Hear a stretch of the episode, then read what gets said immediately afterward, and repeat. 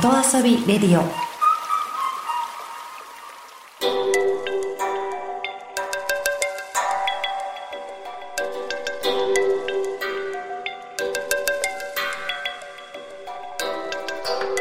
サウナをこよなく愛する私、豊沢ひとみが素晴らしきサウナの世界をご紹介するコーナー、ラブサウナ。このコーナーではサウナの魅力、豆知識、そして各地の様々なサウナとその周辺のカルチャーまでゆるりとお届けします。今日は阿寒にある阿寒ゆくの里敦賀をご紹介します。ゆくの里は悠久と書いてゆくです。阿寒湖の温泉街にあるホテルで目の前にはお土産屋さんがずらりと並んでいます。こちら大浴場が1階と8階の2つ。どちらもすごく広い大浴場です。まず1階ですが、1階は壁一面に阿寒湖の壁画が描かれています。中には文章も書かれているので、阿寒周辺エリアやアイヌ文化について知ることができるようになっています。そして阿寒湖に接している庭園露天風呂。こちらは夜になるとライトアップされてとっても綺麗でした。ここには他にも洞窟風呂があったりしてお子さんたちもとっても楽しそうに過ごしていました。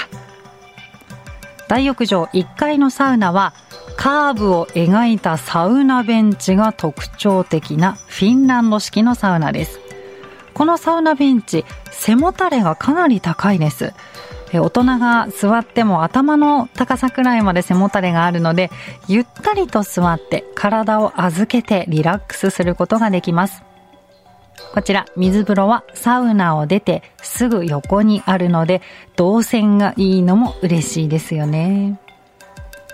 続いて、8階の大浴場には、実はサウナ美容家の笹野幹恵さんが監修した世界初のサウナができたんです。笹野さんのご実家は静岡県にある日本一と呼ばれているサウナ敷地。その笹野さんが監修されました。こちらがペアガラスを使ったドーム型展望サウナなんです。こちらがですね、形としてはグランピングテントのようなサッカーボールのような形をしています。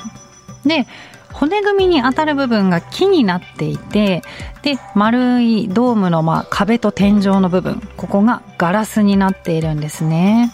つまり、昼間は青空が楽しめて、夜はサウナから月を眺めることができるんです。